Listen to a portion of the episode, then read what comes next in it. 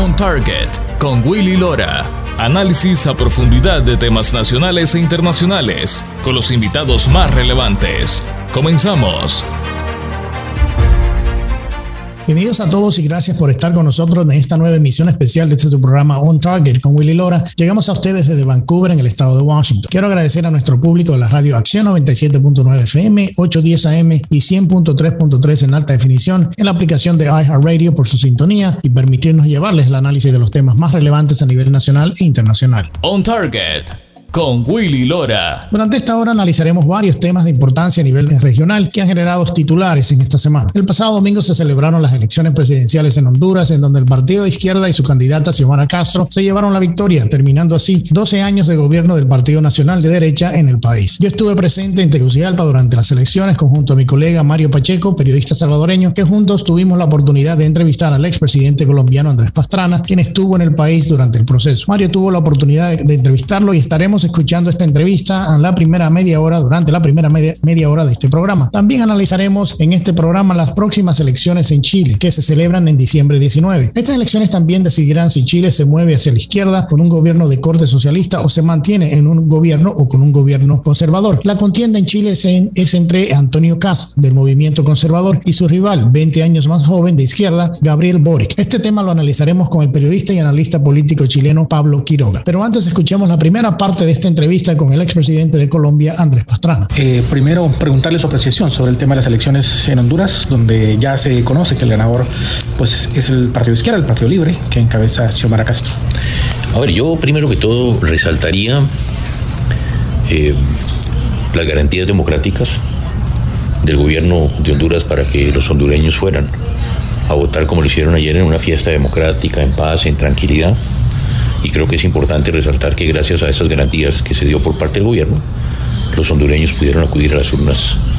Eh, lo que pudimos apreciar como observadores fue una absoluta libertad de, expresión, libertad de prensa. Cada partido y cada candidato pudo desarrollar su campaña con todas las garantías por parte del gobierno. Y hay un hecho importante y significativo en este proceso y es la masiva participación de los hondureños. Eh, esto demuestra eh, precisamente el fortalecimiento de su democracia. Fueron y expresaron libremente su voto como correspondía. Y lo que demuestra claramente que hubo un, unas garantías. Eh, ¿A qué creo yo que se, debió este, este proceso? Yo creo que esto cambió la política en Honduras. Ayer me decía alguien que el pueblo hondureño creo que el 60% es gente joven, gente nueva, que fueron a votar. Y que yo creo que eso es lo que definitivamente, si se podría denominar esa franja, yo creo que los partidos tradicionales sacaron la votación que permanentemente habían sacado, pero yo creo que el voto joven fue el que dio este cambio. Me preocupa, y me preocupa por dos razones. Me preocupa porque la verdad aquí lo que tenemos es que el Partido Libre hace parte del Foro de Sao Paulo.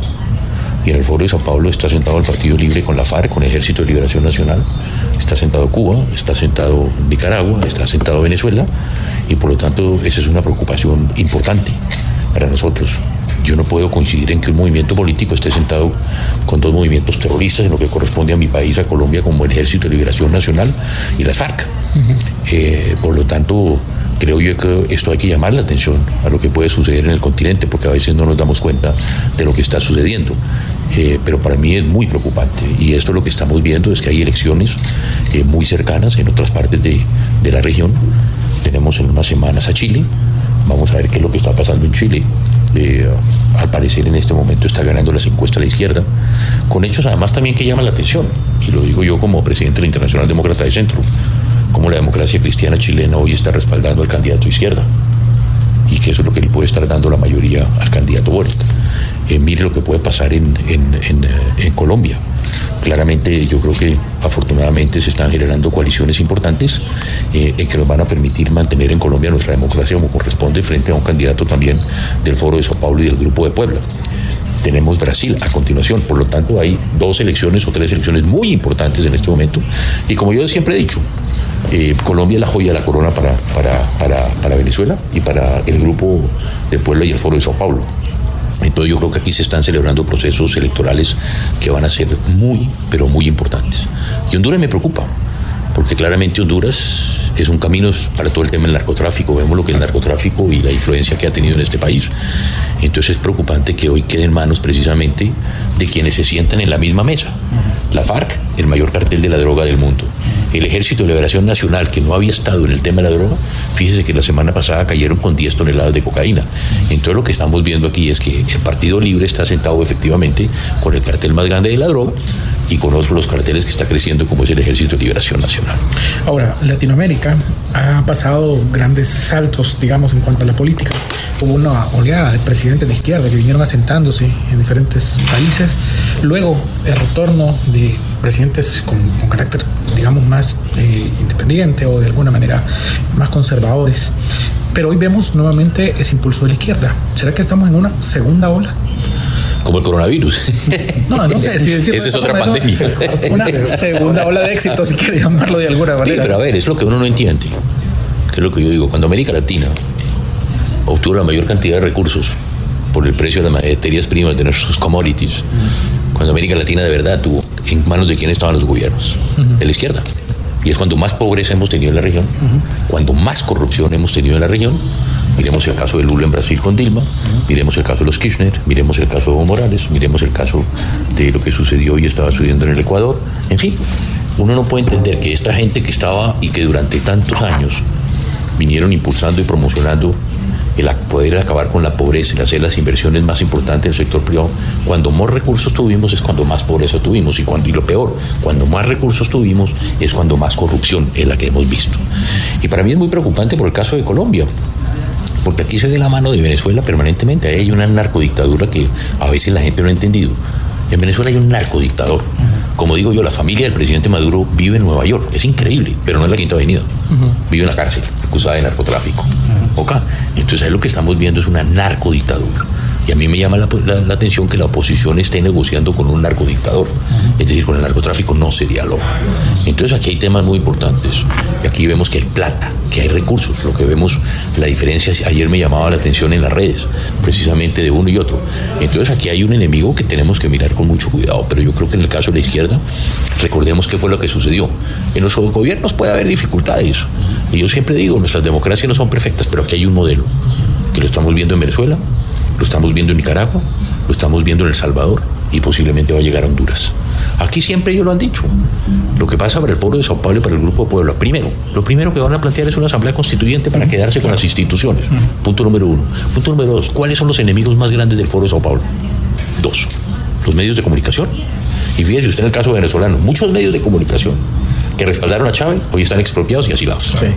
Y segundo, el otro enemigo, porque ese es un enemigo, los medios de comunicación o los cooptan o los expropian. Y el otro enemigo, ¿cuál es? El sector privado. Porque ellos saben que el sector privado y los medios de comunicación son los enemigos que puede conllevar a que ellos salgan del poder. Entonces, ojo, aquí volvemos a lo mismo. Asamblea constituyente, se quedan con las instituciones y se quedan en el gobierno. Eso es lo peor que nos puede pasar. En cuanto al tema de la libertad de expresión, hemos visto que es uno de los principales y primeros golpes que dan cuando pues, siempre establece, ¿no? Lo hemos visto hoy en El Salvador, que hay un cambio trascendental y, en estos países, ¿no? Eh, ¿Cómo valora usted eh, el tema que la gente todavía no termina de entender el impacto que puede tener una democracia cuando hay partidos o personas que desde primera instancia buscan el poder para mantenerse en el poder? No, por eso lo que le estoy diciendo ese es el Foro Sao Paulo y el Grupo Puebla. Esa es la estrategia del Foro Sao Paulo, como digo, primero, constituyente para quedarse con las instituciones y de esta manera tener una democracia ficticia. Y segundo, combatir los dos enemigos en los cuales ellos creen que pueden, pueden ser precisamente el enemigo primordial para salir de ellos, que son que los medios de comunicación y los empresarios. Para allá van, y por eso les hacía la mención. Quienes creyeron en Venezuela, por ejemplo, que ayudando a Chávez, que se podía ayudar a, Chávez eh, precisamente para, para acabar con lo que era la tradición política entre copellanos y adecos, miren lo que terminaron respaldan a, Hugo Chávez para llegar a la presidencia y terminan expropiados. Mira lo que está sucediendo en Nicaragua. Exactamente lo mismo. O cooptan o expropian. Y usted me lo acaba de decir que en El Salvador está sucediendo las mismas cosas. Y segundo, va por los empresarios. Eso es lo que estamos viendo. Mire en, en, en, Perú, en Venezuela. En Venezuela, mire lo que ha sucedido. Hablaba alguien ayer, hacía la mención de que de Venezuela han salido más de 55 mil millones de dólares o billion dollars de Venezuela a los empresarios por lo que sucedió. Y adicionalmente, lo que, lo que estábamos hablando en la primera pregunta que usted me hace, ¿cómo así que en Venezuela, la narcodictadura de Nicolás Maduro, se calcula que se han robado entre Chávez y Maduro en, ese gobierno, en, esa continuidad entre Chávez y Maduro, entre 300 a 400 mil billion dollars en Venezuela. y la gente está muriendo de hambre. Yo he visto a los niños chupándose un huesito en la caneca de pollo para tratar de obtener algo de alimento, o la gente hurgando en las basuras. No hay vacunas, lo que vemos, vaya usted a un supermercado es lo que está pasando. Entonces es lo que yo decía aquí en el caso hondureño. Aquí usted tiene dos modelos y dos sistemas. Un modelo como el venezolano, que se calcula que yo no sé si se ganan dos dólares o dos dólares cincuenta al día. Yo creía que era cinco, creo que ya vamos en dos dólares cincuenta. Mientras que aquí un maquilador ¿Cuánto gana un alquilador en Honduras? Entre 400 y 500 dólares. Esos son los dos modelos que había que escoger. Pero perfecto, el pueblo vota y, eso fue lo que votó en el día de ayer. Y hablando de lo que ven, de lo que el pueblo vota, presidente, usted decía inicialmente que eh, habían llegado con mensajes a los jóvenes, había más votantes jóvenes. Y es lo que ha pasado en los países, al menos del Triángulo Norte, ¿no? que han venido avanzando eh, con propuestas que van precisamente para los jóvenes. Pero ¿qué pasa con la política tradicional de los partidos y el desgaste también que tiene? Ver, ese es un análisis que yo estoy haciendo que creo que fue lo que pasó ayer. Cuando, porque si usted revisa, hablando con la gente las cifras, por ejemplo, lo que me dicen es que el Partido Nacional votó lo que tradicionalmente vota, tiene ese porcentaje. Lógicamente en el Partido Libre lo que veo uno es que hay una alianza de otras fuerzas políticas, pero hay una franja que se movió. Para mí, cuando ayer me dijeron que el 60% de los hondureños son gente menores de 30 años, clarísimamente se vio que ellos tomaron la decisión. Entonces, aquí lo que para, para contestarle su pregunta directamente, yo he venido insistiendo si los partidos no se renuevan, si los partidos no se modernizan, si los partidos no vuelven a ser, ¿cierto? Los voceros de las necesidades de nuestra gente van a tender a acabar. Pero por eso eso es una decisión que tienen que tomar los propios partidos políticos. A mí me dice, por ejemplo, que el actual gobierno de Honduras, bueno, Orlando tiene mucha gente joven y que le ha dado participación a mucha gente joven. No conozco yo ese tema, pero fíjese también lo que pasó. A veces, yo creo que también en nuestros países lo que pasa es que la, toda esta gente joven nueva que entra a participar en política a veces no tienen un compromiso político, no simplemente creen, ah, no, yo no me comprometo en, el tema político, sino simplemente llegan como técnicos. Y eso también es malo. Pero yo creo que aquí los partidos lo que, que tienen que hacer es actualizarse y modernizarse. Y de nuevo reitero, ser el vocero de las necesidades de la gente más pobre y más necesidad. Si no, va a tender a acabarse. Y lo que vimos ayer, pues lógicamente, hay aquí, o en El Salvador, como usted lo vio, como se está viendo en, Chile en este momento, candidatos de 35 años, o candidatos de 50, de 70, de 70 años, pues lógicamente hay una diferencia. Vamos a nuestra primera pausa. Al regresar, continuamos escuchando esta conversación con el expresidente Andrés Pastrana y el futuro de la región. Ya regresamos con más después de la pausa. On Target con Willy Lora. Periodismo auténtico y objetivo. Ya regresamos. On Target con Willy Lora. Actualidad y puntos de vista integrales. Ya estamos de vuelta. Ya estamos de regreso con su programa On Target con Willy Lora. Mi análisis fue que esto fue un referéndum en el partido actual y el gobierno actual. No inclusive un voto en contra del candidato del Partido Nacional. Porque inclusive la campaña que hizo la oposición fue básicamente en contra del actual presidente. Muy poco se habló del, del, candidato del Partido Nacional. Fue como decir, vamos a hacer un referéndum en esto, sin mirar la visión o el problema de lo que le viene. Pudo ser, pudo ser. Es una apreciación. Hay una, hay una de las cosas también que yo he sido muy crítico. Por ejemplo, yo me enfrenté al presidente Uribe en su momento cuando el presidente Uribe buscó la reelección. Porque yo le dije al presidente Uribe la reelección. Yo lo apoyo porque me gusta la reelección, pero no para beneficio personal si vamos a hablar de la reelección, le dije al presidente Uribe, aprobemos la reelección y aspiramos al próximo periodo a que se aplique, pero no la aplique usted en beneficio personal. ¿Por qué? Una de las mayores preocupaciones que tiene uno como gobernante, ¿cuál es la seguridad jurídica para la inversión extranjera? Los extranjeros cuando vienen a invertir en nuestros países lo único que buscan es seguridad jurídica. ¿Yo con qué cara me le puedo presentar a un empresario de que en mi país hay seguridad jurídica cuando la respuesta va a ser, pero a mí explíqueme una cosa, si usted cambia la constitución para beneficio personal, yo como empresario, ¿qué garantía puedo tener de mi inversión? Entonces esos son temas fundamentales que tenemos que mirar. Y segundo, se rompen los pesos y contrapesos. En el caso colombiano, habíamos logrado un avance fundamental en la constitución del 91, que era quitarle el peso al presidente, que no fuera un gobierno presidencialista, que hubiera mucha más independencia en nuestras instituciones. Me explico. La Fiscalía, la Contraloría, la Procuraduría se cruzaban con el periodo del presidente para que el presidente no tuviera estos cargos de, de forma que él fuera el que los nominara. Lo mismo sucedía precisamente con toda la elección de los magistrados de las altas cortes. O llevamos a Colombia a algo que no habíamos hecho nosotros, que era que el Banco de la República fuera independiente para que sus miembros se cruzaran con el presidente. Cuando cambie usted la constitución, Y yo me enfrenté a eso al presidente Uribe porque el presidente Uribe dijo, no, pues que el problema es un articulito. Sí, pero ese articulito cambiaba todo.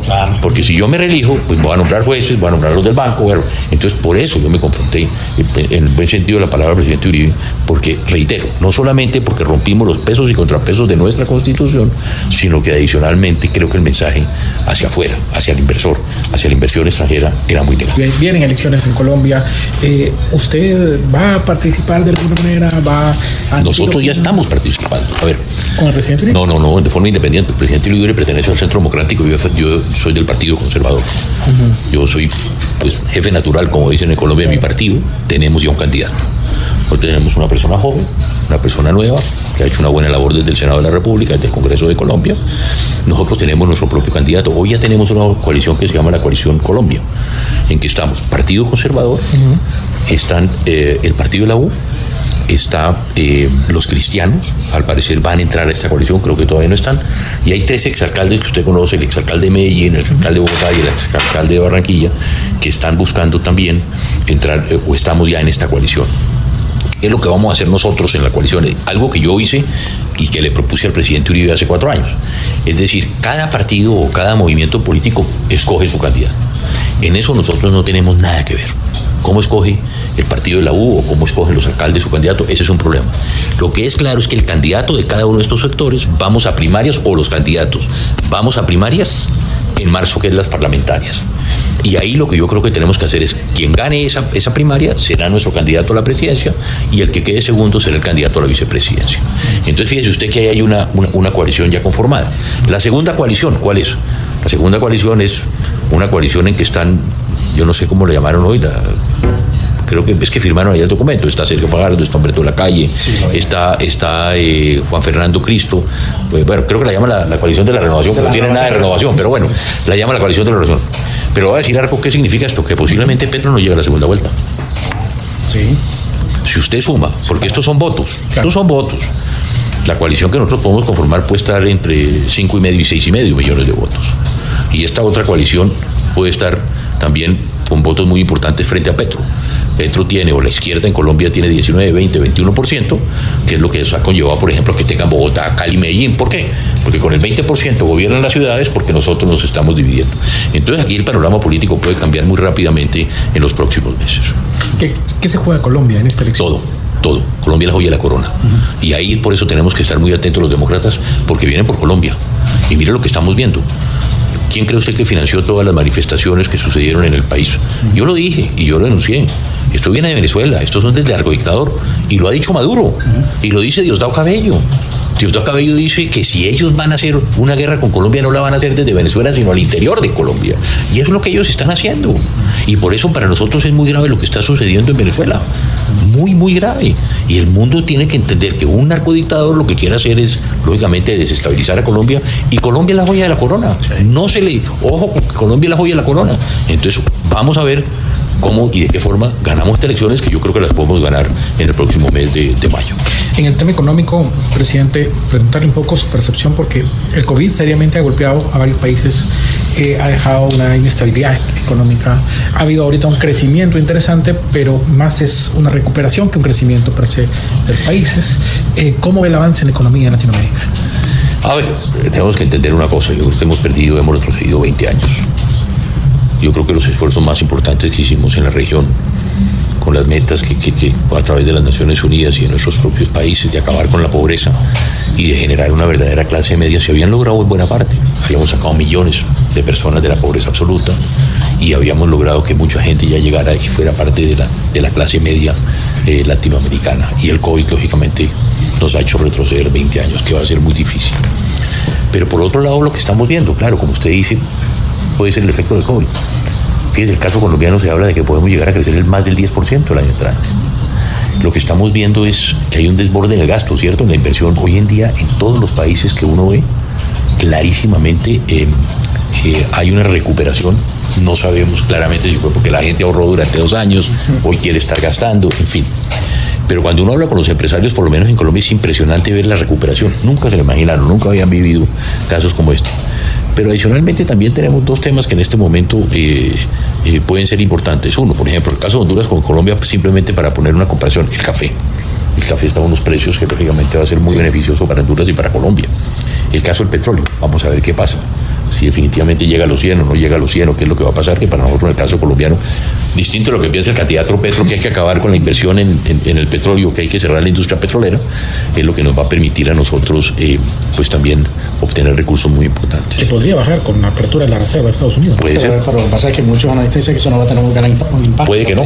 Por el tema de que ya el desbalance viene en los últimos meses. O sea, el tema básicamente de la política de cerrar los, los oleoductos de Canadá y, y, lanzar el otro es a, Estados Unidos ser dependiente energéticamente de los árabes y de, otros, y de los rusos. Entonces, si tú haces, y sacas 50 millones de galones de, de, de, petróleo, barriles de petróleo de la Reserva Federal de Estados Unidos, de la Reserva eh, de energética, eh, que digamos, de emergencia de Estados Unidos, y haces esa inyección, primero no va a ser un resultado inmediato, y segundo no va a ser gran, gran por, el, por el desfase que ha habido en que se ha aumentado el precio del combustible petróleo en un que casi 100% en, en, en menos de un año, porque hace un año atrás el galón de gasolina estaba a un dólar a un dólar 50, un dólar 70 y ahora está en, en 3 y pico. Pero además una cosa que estamos viendo que a mí me llama la atención, por, ejemplo en el caso de Colombia, viene subiendo el petróleo y el, y el peso sigue devaluándose. Es increíble, todo lo que nunca nosotros...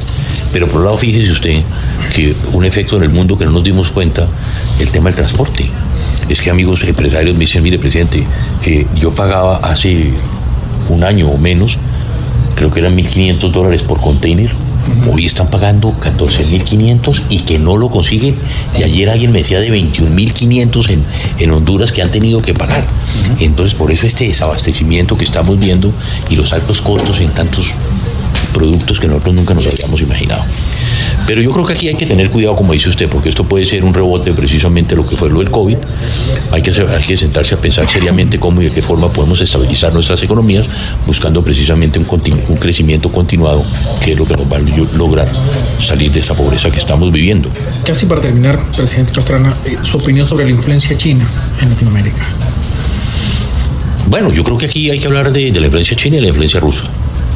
Clarísimamente comenzaron por, por, por Venezuela eh, y lógicamente es, yo siempre digo que es porque los Estados Unidos, a nosotros ser el patio trasero de los Estados Unidos, no se ha puesto interés en esta región. Y hoy estamos viviendo que lógicamente los chinos y lógicamente los rusos están buscando abrir nuevos mercados y están buscando llegar a estos países. Hay preocupación, por lo que le digo yo. Eh, a mí me llama la atención, por ejemplo, tener aviones que cargan la bomba nuclear parqueados en Venezuela, el que llaman el cisne blanco. Sí cuando este es un país que tenemos tratados precisamente antinucleares en la región. Esa me carga, hay una preocupación. Y definitivamente lo que se cambió fue la geopolítica en el continente, pero buena parte se ha ido cambiando porque precisamente los Estados Unidos no están mirando hacia estos, hacia estos países.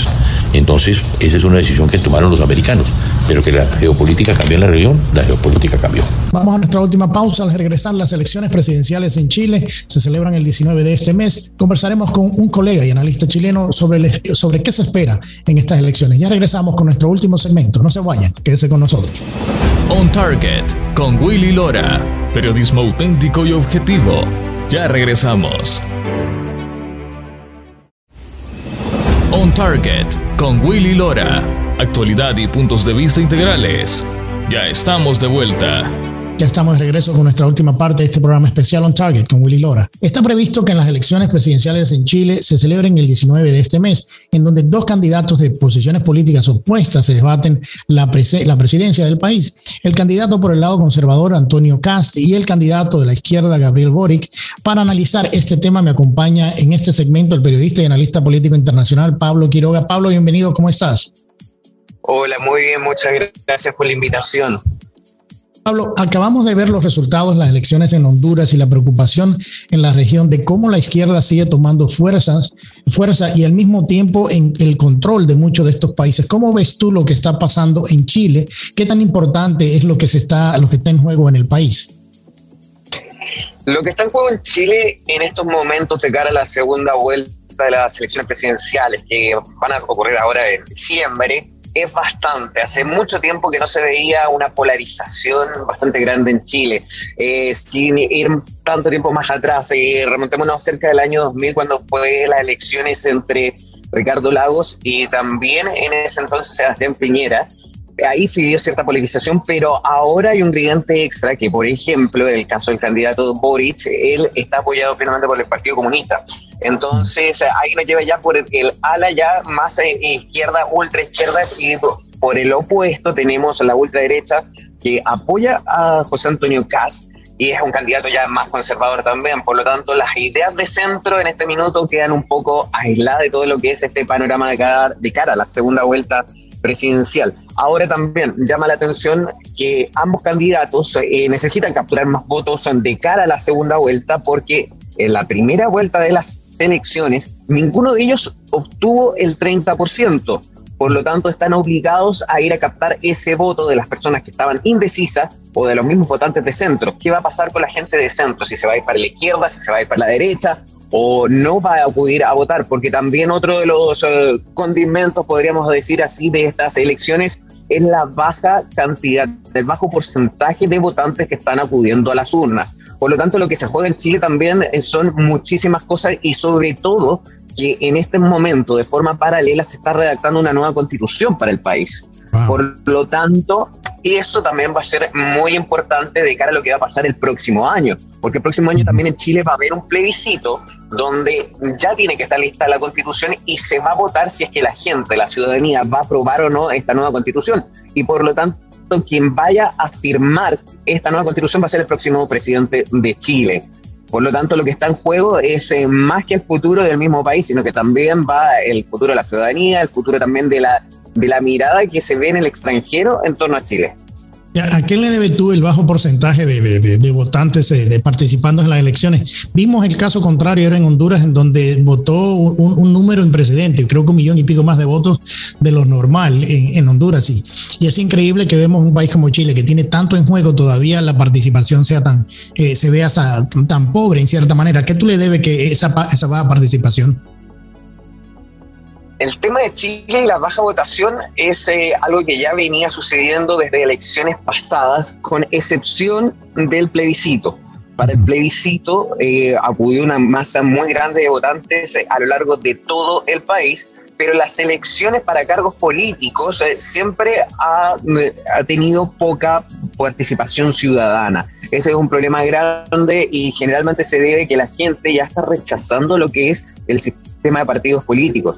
Está cansado de lo que denominaron lo que motivó, por ejemplo, el estallido social ocurrió en el 2019, donde pedían, por ejemplo, una nueva constitución, donde pedían mayor eh, justicia social, donde la gente salía a las calles y ellos mostraban su rechazo a la clase política. De hecho, también si uno puede sacar una radiografía con los resultados de la primera vuelta de las elecciones en Chile, se puede ver que ninguno de los candidatos que son apoyados por los partidos tradicionales estuvo entre los tres primeros puestos. El primer lugar fue para José Antonio Caz, el segundo lugar fue para Boric y el tercer lugar fue para otro candidato outsider que no estaba ni siquiera en el país, sino que de Estados Unidos.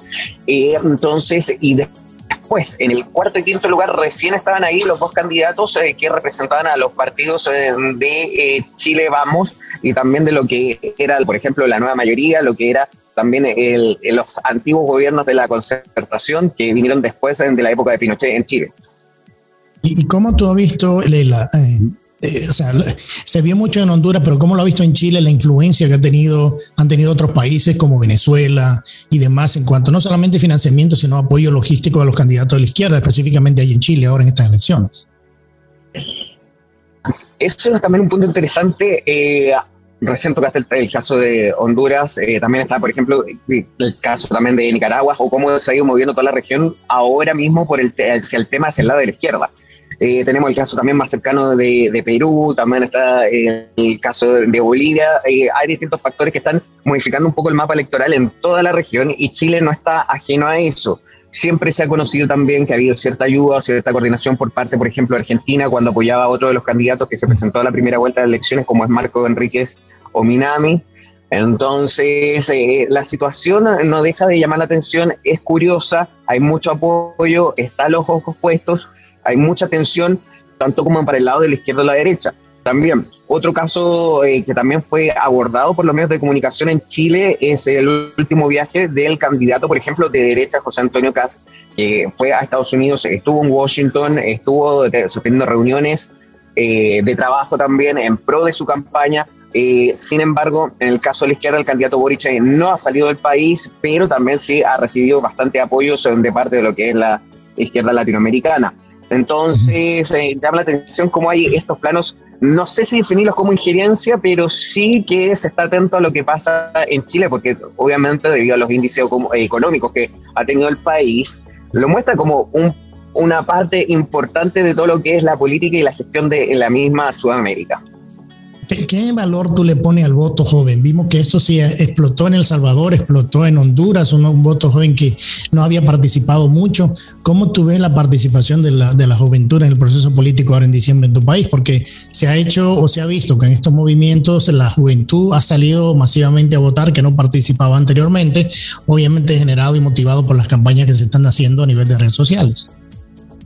Justamente, eh, hay una particularidad. La juventud está al debe en estas elecciones presidenciales. Eh, se registró una muy baja votación en la primera vuelta, pero se espera que para la segunda sí acuda a votar. De hecho, eh, las encuestas también señalaban, por ejemplo, que estos candidatos que pasaron a segunda vuelta no iban a registrar tanto apoyo, y, pero que en todo momento el primer lugar también lo iba a tener, por ejemplo, Boric. Sin embargo, no fue así y el primer lugar salió Kass. Quizás también faltó el, voto joven que por lo general apoya a los candidatos de izquierda. Ahora, lo que se dice de cara a los pronósticos son de los resultados de segunda vuelta, eh, al menos lo que las encuestas están reflejando es que Boric ya tendría una ventaja, que si bien no es en definitiva, le permitiría al menos afianzarse como el próximo presidente de Chile. Y ahí el voto de los jóvenes va a ser importante, porque hasta el momento no se ha visto reflejado. Y eso llama la atención porque como lo mencionamos recién en el plebiscito que fue para escoger una nueva constitución, ahí el voto joven fue importante, ahí muchísima gente acudió a las urnas, por lo tanto eso mismo se espera que ocurra en segunda vuelta. ¿Cómo tú, analizarías o, ves el, manejo de la pandemia dentro de todo lo que es el rubro político en Chile y cómo se ha manejado durante las campañas políticas el tema del manejo de la pandemia?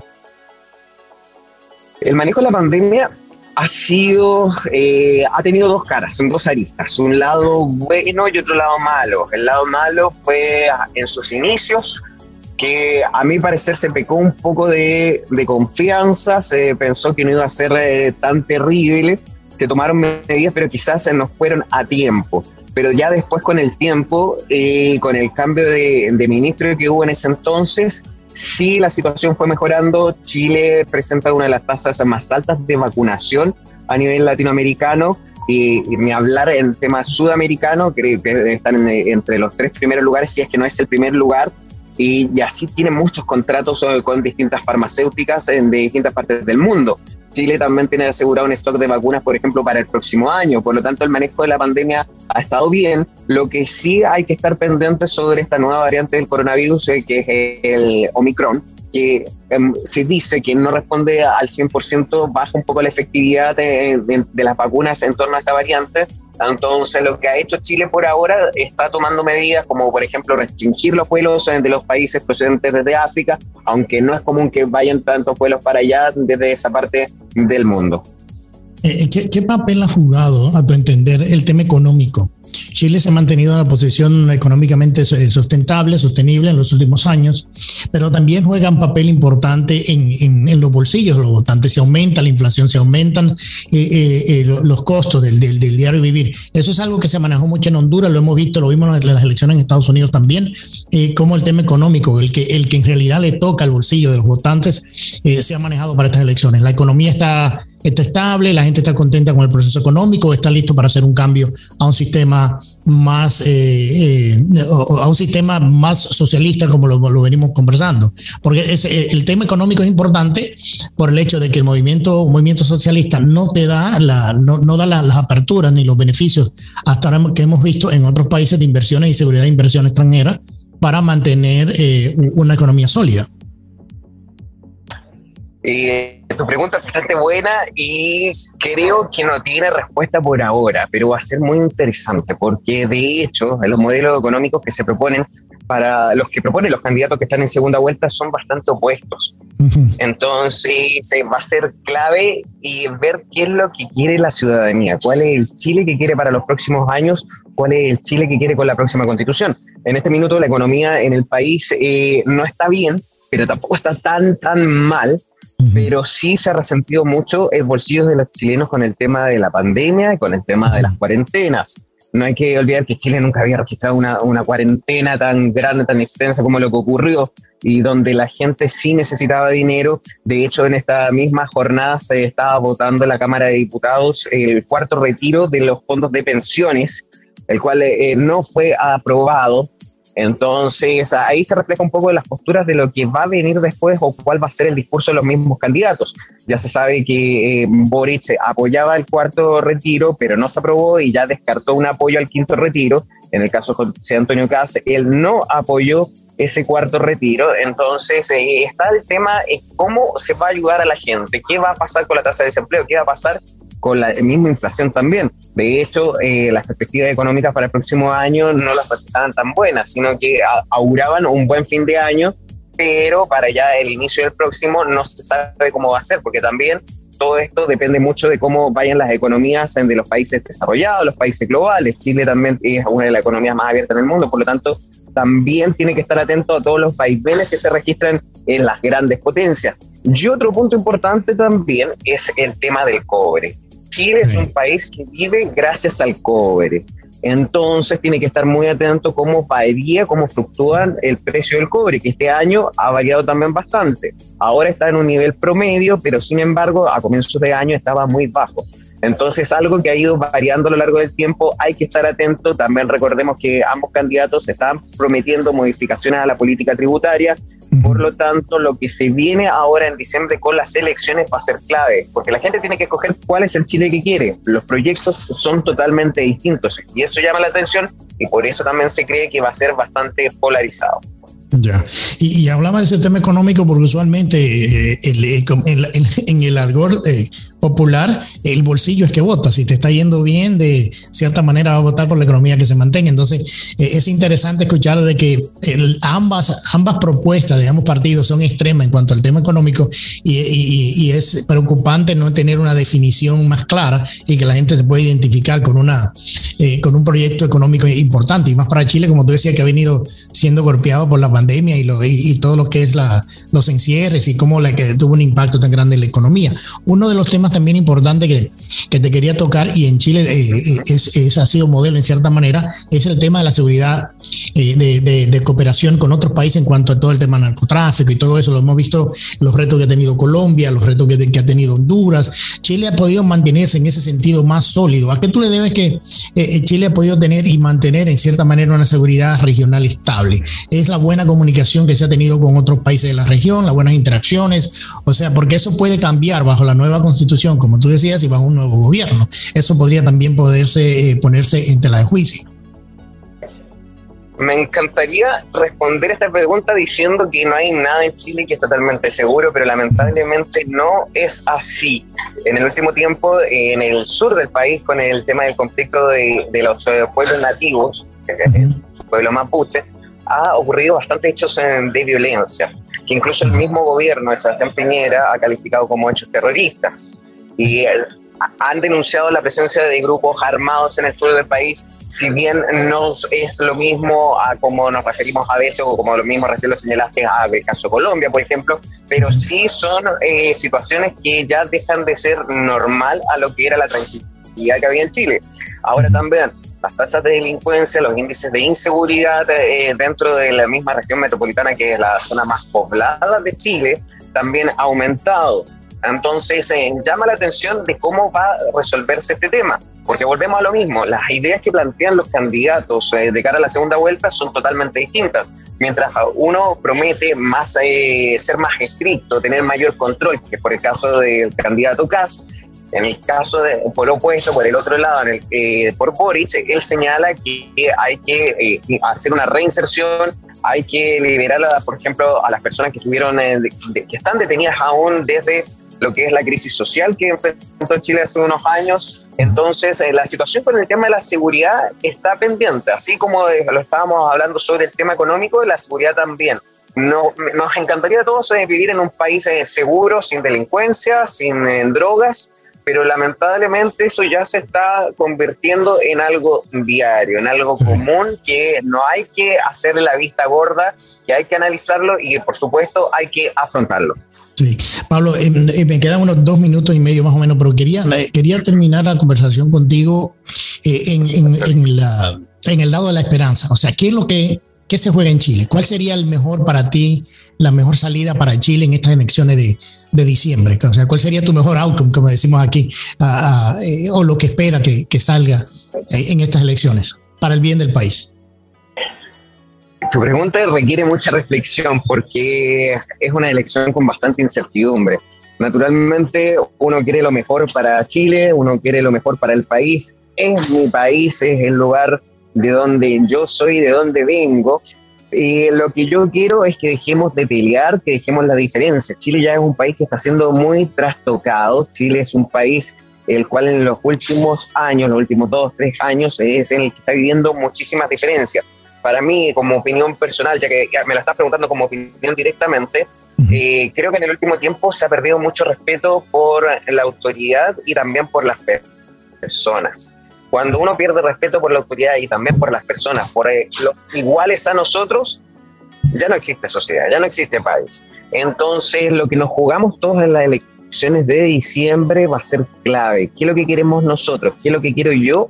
Es que nos pongamos de acuerdo y que comencemos eh, todos a construir algo, ya sea de izquierda, ya sea de derecha, lo que sea, que tenga lo que sea, pero que afrontemos y asumamos que esa es la realidad. No porque salga el candidato del partido que yo no quiero, voy a estar en contra y no voy a dejar que el país siga saliendo adelante y no crezca, sino que tengo que asumir cuál es la realidad. Y es lo mismo que han hecho, por ejemplo, algunos partidos de centro y no todos, que dijeron, por ejemplo, que iban a apoyar al candidato de izquierda, pero que no iban a ser parte del gobierno de izquierda pero era ya esa la posición. Nosotros necesitamos salir adelante, o si no, Chile va a seguir hundiéndose. Chile este minuto no está mal, pero podría estar peor. Y la idea, claramente, que para todos no es esa. Hay mucha gente que quiere salir adelante, hay mucha gente que quiere terminar con los problemas, que quiere terminar con la violencia. Sobre todo, por ejemplo, la gente que vive en Santiago, que vive en los sectores donde se realizan las protestas cada viernes, quiere terminar con todo ese daño, quiere terminar con la delincuencia, quiere terminar con las protestas, pero para eso hay que trabajar. Bueno, Pablo, eh, ese, o sea, ha sido una reflexión muy, muy importante. Quiero darte las gracias por el tiempo y por el análisis tan importante que ha hecho. Espero tenerte de nuevo en el programa muy pronto, así que muchísimas gracias. Muchas gracias, que estés muy bien. Bueno, llegamos al final de este programa especial en donde analizamos las elecciones presidenciales la semana pasada en Honduras, la entrevista con el expresidente de Colombia, Andrés Pastrana, también los análisis de las próximas elecciones en Chile, en donde dos visiones políticas están jugando el futuro, el futuro de ese país. Quiero darle las gracias a mi colega Mario Pacheco por permitirnos utilizar su entrevista con Pastrana y al también colega y analista político internacional Pablo Quiroga desde Chile por sus análisis. Les agradezco muchísimo que me hayan acompañado en esta hora. Y a nuestra, y a nuestra audiencia les agradezco agradecemos la atención y su tiempo a este programa especial y los invitamos a que nos acompañen la próxima semana con otra entrega más de On Target con Willy Lora. Y recuerda, es duro fracasar, pero es todavía peor no haber intentado nunca triunfar. Que pasa un excelente fin de semana. On Target con Willy Lora. Gracias por su compañía. Escúchanos nuevamente en nuestra próxima entrega en Radio 97.9 FM en iHeart Radio.